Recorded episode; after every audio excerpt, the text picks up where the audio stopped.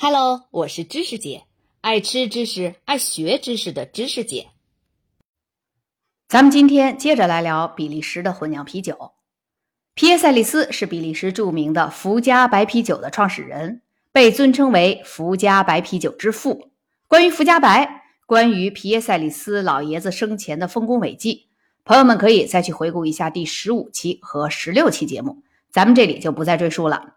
而皮耶塞利斯有一位生前好友，从年纪上讲算是他的一个小兄弟，因为如果皮耶塞利斯还在世的话，如今已经快一百岁了，而他的这位好友还不到七十岁，所以肯定算是他的小字辈儿。这位小字辈儿就是咱们在上期结尾时提到过的那位资深的混酿啤酒师弗兰克·伯恩。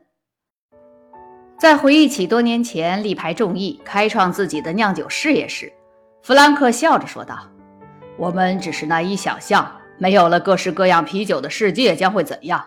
没错，自打蒸汽火车从铁路上消失的那个年代开始，人们就已经把我们当做老古董了。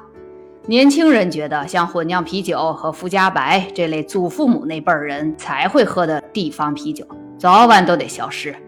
人们现在只想喝德式窖藏啤酒，它们售价低，产量大。”还方便饮用。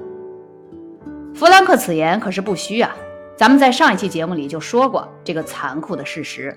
想当年，比利时全国的酒厂数量在二十世纪初还是三千两百多家，到了一九八零年就只有一百二十几家了。八十年间，通过各种兼并、重组与市场淘汰，最终剩下了不到百分之四。可人弗兰克老爷子掷地有声地接着说了：“但是。”我和我皮叔，呃，皮叔就是皮耶塞里斯哈。我和我皮叔偏就不信这个邪，我们不能眼看着比利时的传统啤酒就这么轻易被打败了，而且我们要追赶时代的脚步，我们要创新。当弗兰克谈到自己的工厂时，不免带着一丝得意和自豪。他确实有资格这样，因为他对混酿啤酒的信念，如今看来是正确的。他所经营的伯恩酒厂。生产多款比利时传统的混酿啤酒和樱桃酸啤酒，规模虽然不大，但业绩却相当可观。这些啤酒如今在各大网购平台上都能买得到。在比利时，这类酸啤酒有个绰号叫蓝比克。蓝比克听着耳熟吗？在咱们国内也有翻译成拉比克的，估计有不少朋友听说过，甚至已经品尝过这种酸啤酒了。之所以叫蓝比克，是因为。这类啤酒就起源于一个叫做兰比克的小镇，这个小镇坐落于比利时首都布鲁塞尔的西南边。现如今，它依然是比利时混酿啤酒的心脏地带。那么，为什么兰比克会被称为酸啤酒呢？因为吧，它是真的酸哦。咱们都知道，市面上流行的啤酒，不管是拉格还是艾尔还是白啤、黑啤啥的。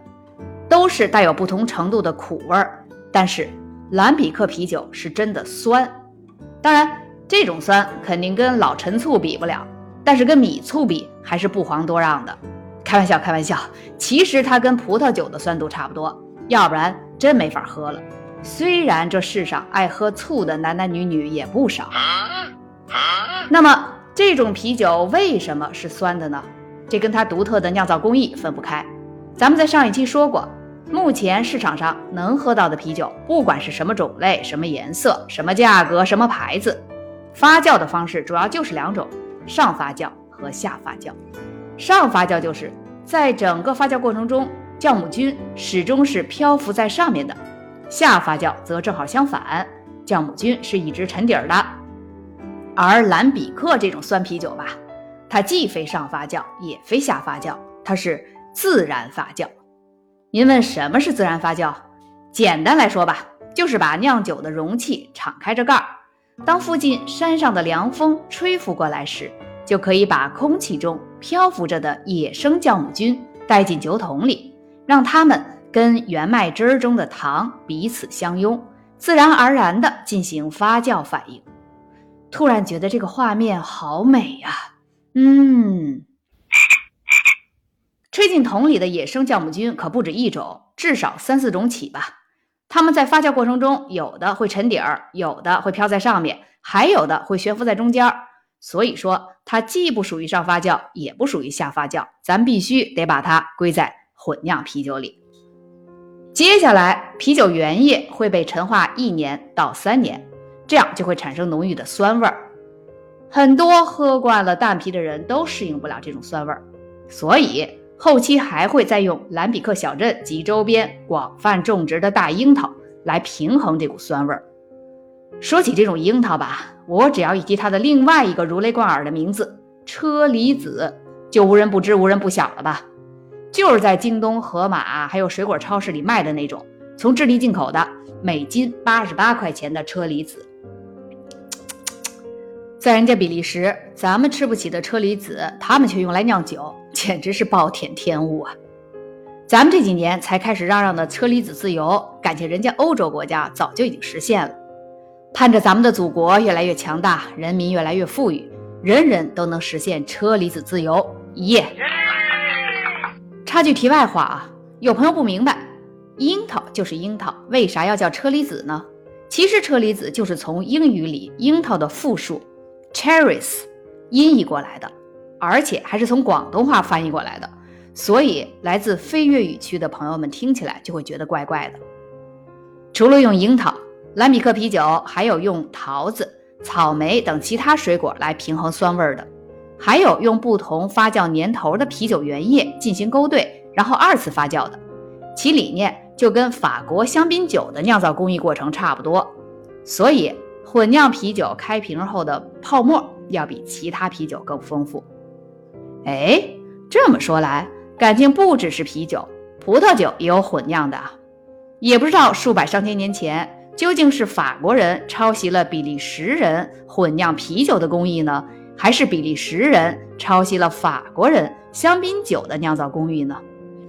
反正这俩国家那会儿也算是一家人，估计也没人说得清了。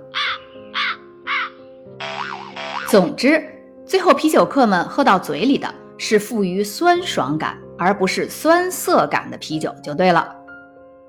那么，弗兰克老爷子到底是怎么开始他的发家史的呢？咱们下一期接着聊。如果您喜欢这个专辑，欢迎您帮忙订阅、转发、点赞。咱们下期见。